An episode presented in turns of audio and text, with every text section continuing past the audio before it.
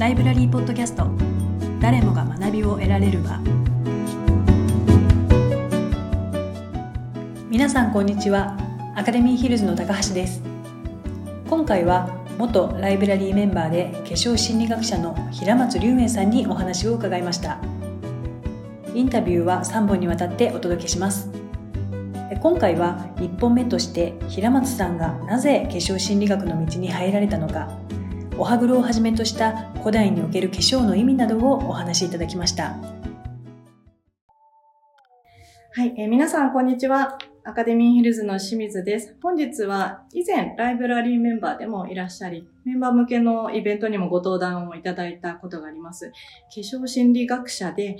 国際ファッション専門職大学講師の平松隆園さんにお越しいただいています。平松さんは化粧に見る日本文化、誰のために装うのかの著者でいらっしゃいまして、最初にこの本が出版された2009年の少し後にライブラリーのイベントでもスピーカーとしてお話をいただきました。えー、今日は久々にアカデミーヒルズにご来館をいただいたということでありがとうございます。えー、それでは、えー、平松さんにいろいろとお話を伺っていきたいと思います。今日はよろしくお願いいたします。よろしくお願いします。はい。久々のアカデミーヒルズ、10年ぶりそうですね。六本木ヒルズ自体が10年ぶりくらいかもしれないですね。はい。はい、今は大阪にいらっしゃるんですか？今はどちらに？はい、えっ、ー、と、今年の4月から、はい、あの国際ファッション専門職大学という、あの、専門学校のモード学園さんがあのやっている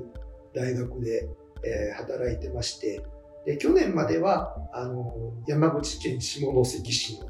えー、大学で働いてましてで、その前はタイの大学で働いていて、で、あの、アカデミーヒルズのメンバーだったのが、まあ、10年くらい前なんですけれども、まあ、ちょっとタイの大学に移るということで、ちょっとご縁がなくなって、まあ、今に至ってしまうとはい、10年。その間10年経ったということですね。はい。久々の六本木ヒルズ、アカデミーヒルズはいかがでしょうか？変わってますか？そうですね。あのー、まあ、変わっているところもあの、あり、変わってないところもありで、あの、いいようにあの成長してるんだなというふうには、あの、来てみて思いました。あ、ライブラリもですかね？そうですね、あのライブラリもあ。ありがとうございます。はい、はい、なかなか、はい、10年ぶりだとかなり大きく変わってるのか、それとも、私が入社してからは10年以上経ってるんですけれども、あまり変わってないような気もしていて、そのあたりちょっと気になりました。大丈夫？大丈夫。はい、はい。えー、今日はですね、化粧心理学者ということで、まあ、あの、5本ですね。化粧に見る日本文化の5本をベースにちょっと私も読ませていただいて、非常に今まで考えたことなかったようなことがたくさん書かれていて、面白くて、たくさん付箋を貼ってしまったんですけれども、まあ、そちらをベースにお話をお伺いしていきたいと思っていますが、まずは、あの、平松さんに、先ほどちょっと、えー、キャリアの変遷を少し触れていただきましたけれども、最近のご活動の紹介を自己紹介としてしていただければなというふうに思っています。あの、特にそもそもこう、なぜ、どのような経緯で化粧心理学化粧文化に興味を持たれたのかというところですね。あの、プロフィールを拝見すると、世界でも類を見ない化粧研究で博士、過去教育学の学位を取得というふうに書かれていて、まあ、そのあまり、こう、私も馴染みのない分野かなと思っていたんですけど、なぜそもそもそその分野に興味を持たれたのかというところを含めてお話をお伺いできればと思います。はい。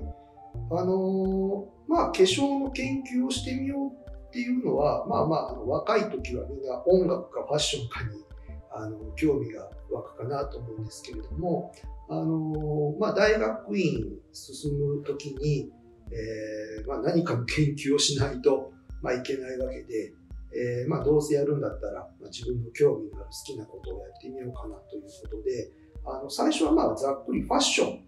ていうふうにまあ思ってたんですね。で、あのファッションってまあまあ一般的には服のイメージですけれども、じゃああの服の研究ってあるのかなっていうのをまあ調べるた時に、あのまあ服、いわゆる繊維っていうのは、昔はその日本の輸出産業だったわけで、うんあの繊維工学なんて要は服の作り方ですよね。あのそういう、まあ、あの研究というか、まあ、学問の領域はもうすでにちゃんとあると。はいであの服のデザインについても、まあ、あの化成学あーといったところで、えーまあ、研究があると。だけどその、まあ、服を着ることで、えーまあ、例えば人に与える印象だとか、まあ、服を着ることで自分の、まあ、行動とか態度が、まあ、どう変わっていくのかっていう、まあ、心理の部分についていくとあのこれ早いのは結構あの UCLA なんかがやっぱ海外の方が早いんですけども、えー UCLA だったりとかあとまあ関西、まああのー日本で言えば関西大学だとか、はい。えーそういうところでまあ比較的研究はしあのされ始めてたんですね。だけどあのじゃあ今度その服、まあ、ファッションを広く考えた時にじゃああのいわゆる化粧で考えると化粧の方向全くないんですよ。あの化粧品の研究っていうよりは化学の領域だとあるけれどもそのじゃあ化粧って何でするのかとかうんでそもそも化粧って何なのみたいなところがあの研究がなくてでちょうど僕が大学院入る頃が2000年、えー2002年くらいなんですけどもあの渋谷とかで要は今ちょうどそのギャルカルチャーがまたちょっと復活し始めてますけど、はい。だからギャルカあのギャルカルチャーはいがはい。こう最盛期だったわけですね。はい。でそうすると、まあ、女の子もそうだけどあの若い男の子たちも、えーまあ、ギャルっぽいファッションをしたりとか、えー化粧をし始めてる。あ化粧しだ、えーしてる男の子たちが出てきたと。じゃああれなんてなんだろうっていうのを本を見て調べようと思っても、研究がないんで分かんないわけですよ。ね。うん。で分かんないことは自分で調べるしかないっていうので、えーやり始めたのが、まあ、きっかけでした。で一番最初はあのーまあ、男の子と女の子を比べてあの、まあ、化粧の関心がどう違うのかとか、は実際化粧をどういう、えーどれくらいしてるのかとか。で例えば男の子は女の子女の子は男の子に対して化粧してほしいと思ってるのかどうかとか。うん。でそういうことが例えば個人の性格、えー外見に、えーなんていうかこう意識が向きやすい人とそういうことはあまり気にしない人、はい。えーもしくは例えば男、まあ、性格として男の男っぽい人と、えー女の子っぽい人とでどっちの方が化粧するのかしないのかとかですね、調べたんですね。で、あのー一番最初の時に、あのーまあ、僕も全然知識がなくて一般の人と、はい。まあ、同じような、まあ、考えで、えーきっと例えば男の子だとなんか女の子っぽい子の方が化粧するんだろうなと思ってやってたんですよ。うん。うん。でも実際蓋を開けてみたら女の子は女の子っぽい子の方が男の子っぽい子よりも化粧はすると。あこれ何もわかるじゃないですか。でも男の子だと最初持ってたなんか女子っぽい子よりも実は調べてみると男の子っぽい子の方がだからより男らしい子の方が化粧をするとうん結果が出たんです。でこれも統計的に出して要は心理学の研究って統計なんではいもう結果がそう出ちゃったらもうそうなんですよね。はいだけどこれなんでなんかっていう考察が難しいわけです。結果は出てるけどっていう。で何年か、まあまあ要は修士課程の時は2年ですけども、まあ、そういう感じで、まあそのまあ、化粧を良くする人としない人何がそのあの、まあ、性格というか部分できっかけになってるのかとかいうのを調べてたんですね。で大、えー、といわゆる博士課程に入った時に、はい結局だから心理学ディスってるわけじゃないですけど、はい心理学の研究だけだとやっぱりちょっと限界というか分かんない部分がある。はいである時からその化粧の歴史だからそもそも化粧って何なのか昔は化粧ってどうしてたんだろうみたいな、まあ、ことにも興味を持ち始めてでその男、まあ、より男らしい男の子のほどほど化粧をするっていうことについてもはいああの当時そのギャル男の子の、まあ、なんていうかギャルっぽい男の子向けの雑誌があって、はい。でそれをこう読んでたんですよ。はい。あのヤフオクなんかで一冊1000円くらいで買って。仕事なんでね、出費仕方ないんですけど、はい。でそうするとインタビュー記事のところで女の子と同じような格好をしてるとモテるっていうような。インタビューがこれあの心理学で言うとはい類似性行為効果っていうらしいんですけど、う要は似てる要は行動が似てるとか考え方が似てるとか、えーもっと言うと例えば好きな食べ物がの好みが一緒だとかんはい。自分と似てる人ほど好意を持ちやすいはい。でそれはだから外見も一緒っていう。だからだからそういう意味ではこう女の子にモテたいっていうなんていうかこう願望が。そうマッチョなね男らしい人の方が、はい。はい。だから女の子と同じような化粧をするっていうことなのかなっていう。うでそういうふうにして考えていくと心理の研究だけだと見えてこない部分もあるし歴史的な研究だけだと見えてこない部分もあるし。要はあの上から見るか横から見るかで、はい。ね、形が違うのと一緒で両方から見ないとこのうん立体のちゃんとした形が見えてこない。はい。でそういうところで、まあ、あの心理学の研究もしつつあの文化史はい。の研究もして、えーまあ、今に至るはい。という感じです。そうなんですね。そう、ギャルっていうのはちょっとガン、ガングロギャルとか、そのちょっと黒く顔をで目の周りが白くてっていう、そういうあの時代ですね。あの時代ですね。うんあで、そのメイクアップをしているギャルの男性は、そうすると似たようなギャルの女性にモテたいっていう、そういうことなんですかね。一般的な女性はちょっとこうびっくりしちゃう気もするんですけど。だからそれについてもちゃんとインタビューで書いてて、はい。あのギャルにはモテるけど、あの綺麗なん綺麗めっていうかお姉さん系っていうか、あそういうのにはモテないっていうのはちゃんとわかあの分かってるんですよ。あ、男の子だけどそのターゲットに対してはい。戦略としてはい。外見を選んでるわけですね。へまあ、わ分かってないですよ。その理屈は多分彼らは分かってないんだろうけど、本能的にその理屈を選び取ってるわけですよね。ーそうなんですね。面白い。なるほど。すごい面白いですね。私も今日も、まあもちろん私も会社に来る前にうん自宅で化粧をしてきて、今メイクアップをしているわけですけど、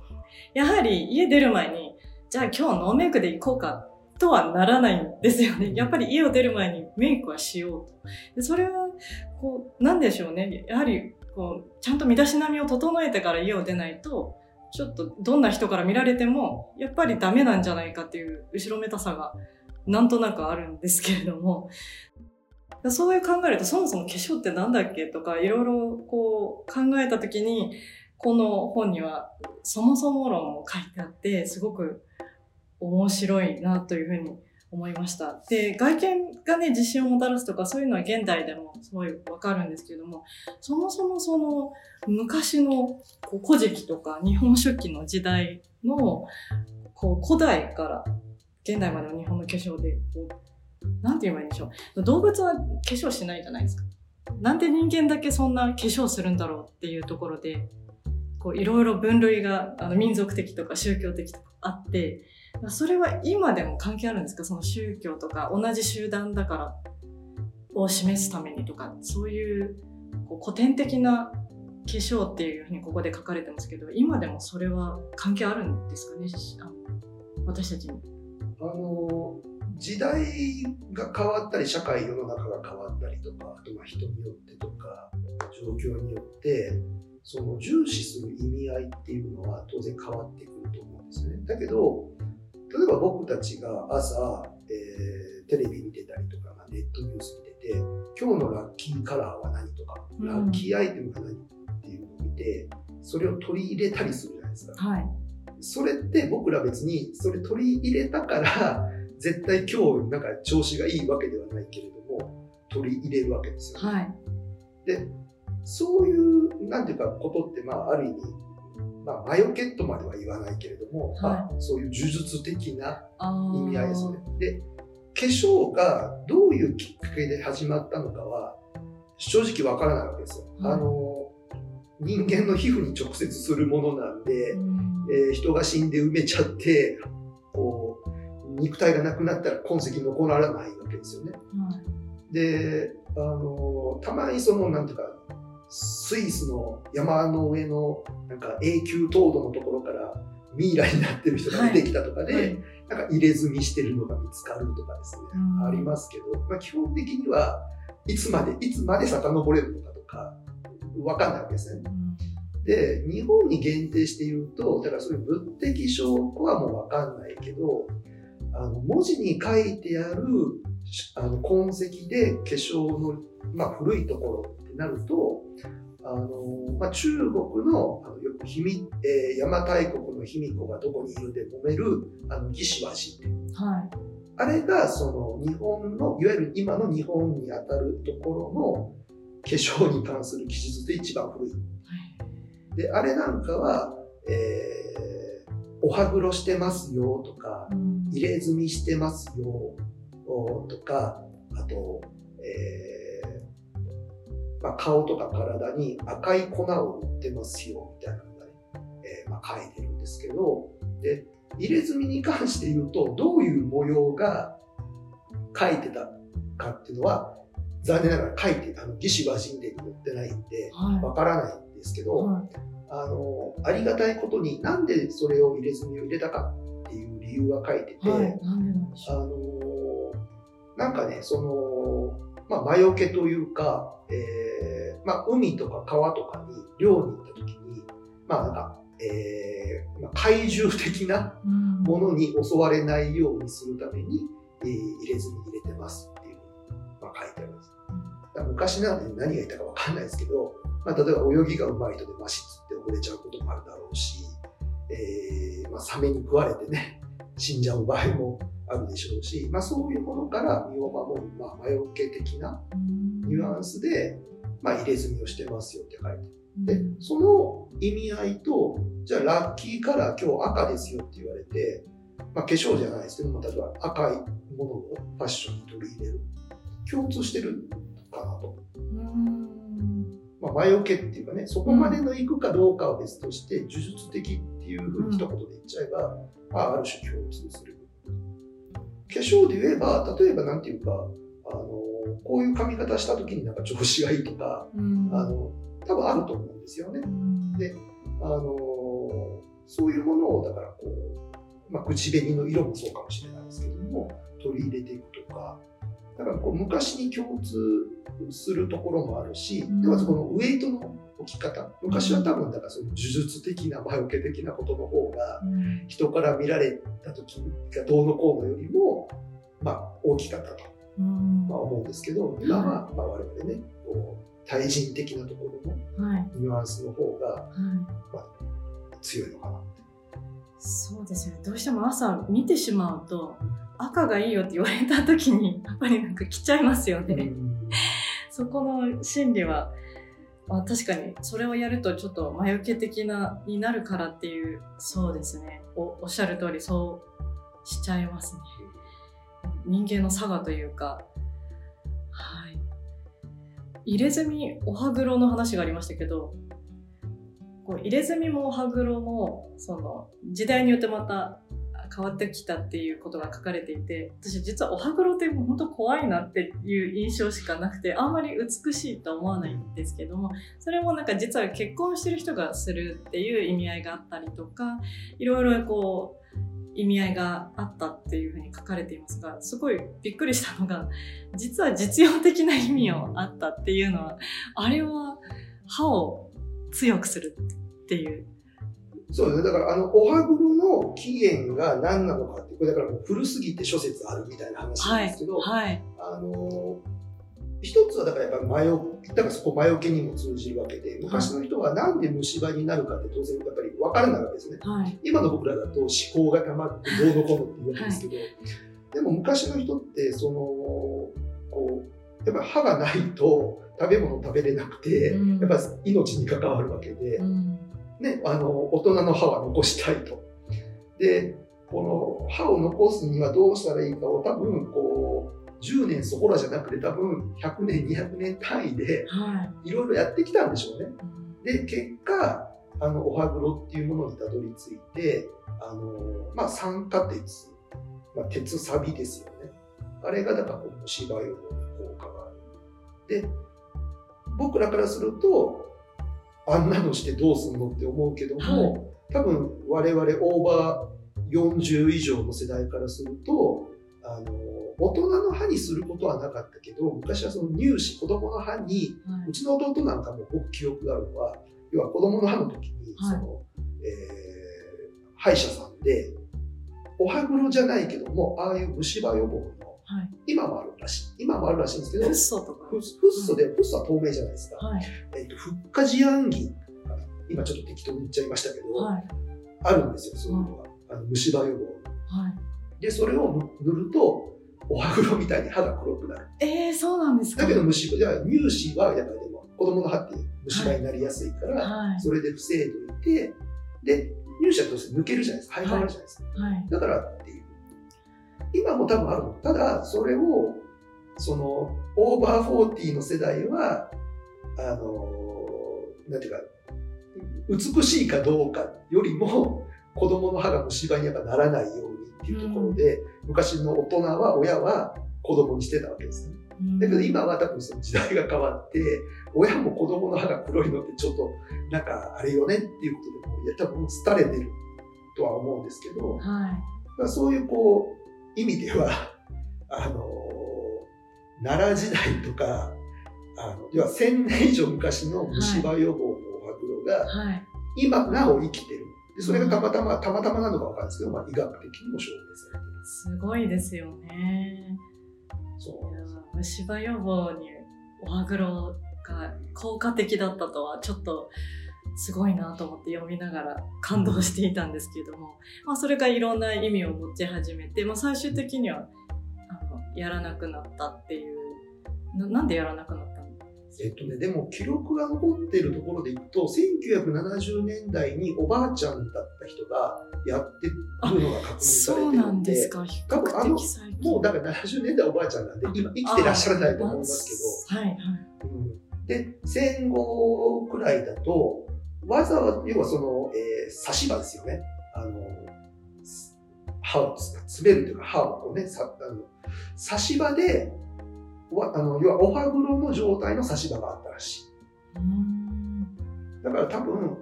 まあ、戦後、まあ、下火には下火というか、ね、少なくはなっているものの、まあ、まだまだお歯黒やってた人は、あの、都会は別として地方だといらっしゃったの歯黒に虫歯予防効果があるなんて今まで考えたこともないお話が飛び出してきましたね。次回は武士も化粧をしていたというまたまた驚きのエピソードが満載です。どうぞお楽しみに。ライブラリーポッドキャスト誰もが学びを得られる場